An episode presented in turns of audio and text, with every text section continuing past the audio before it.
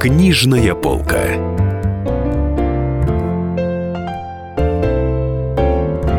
Сегодняшний рейтинг начнем с медицинского научпопа.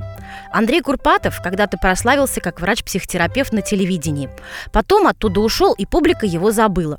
И напрасно, потому что все это время доктор Курпатов исследовал человеческий мозг и написал книгу «Красная таблетка. Посмотри правде в глаза». В этой книге Курпатов в увлекательной форме напоминает нам, что мозг живет совершенно своей особой жизнью.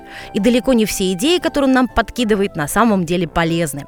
О том, как научиться общаться с собственным мозгом, как его использовать, рассказывается в этой замечательной книжке. Как утверждает Американская ассоциация диетологов, голливудский народ нынче помешался на кетогенной диете. От нее балдеют Шарон Стоун, Холли Берри и еще куча знаменитостей. Диета завоевывает сторонников и в России, потому что она разрешает есть жирное. И вот нашелся человек, который рассказал нам всю правду об этом супермодном веянии.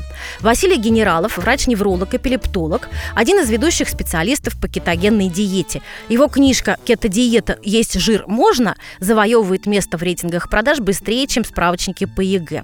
В книге Генералов подробно рассматривает механизмы обмена веществ, анализирует причины различных недомоганий и лишнего веса.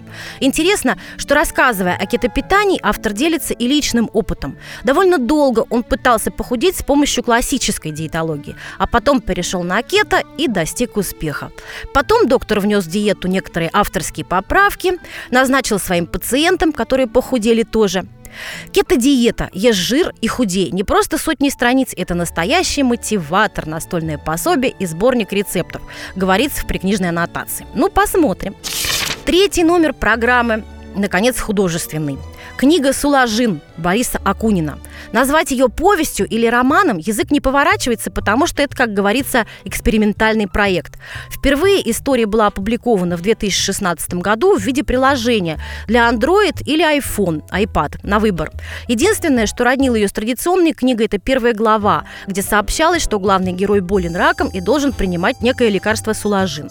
Ни пол, ни имя персонажа не сообщались. А вот дальнейшее развитие сюжета читатель уже должен был выбирать самостоятельно из двух вариантов, предлагаемых в конце каждой главы. В результате у произведения 8 концовок, писатель расстарался, но читателям это что-то не понравилось, поскольку каждую главу Сулажина, Сулажина пардон, приходилось покупать в интернете отдельно. Сейчас же вышло бумажное издание оптом, и, судя по рейтингам, публика встретила его более благосклонно.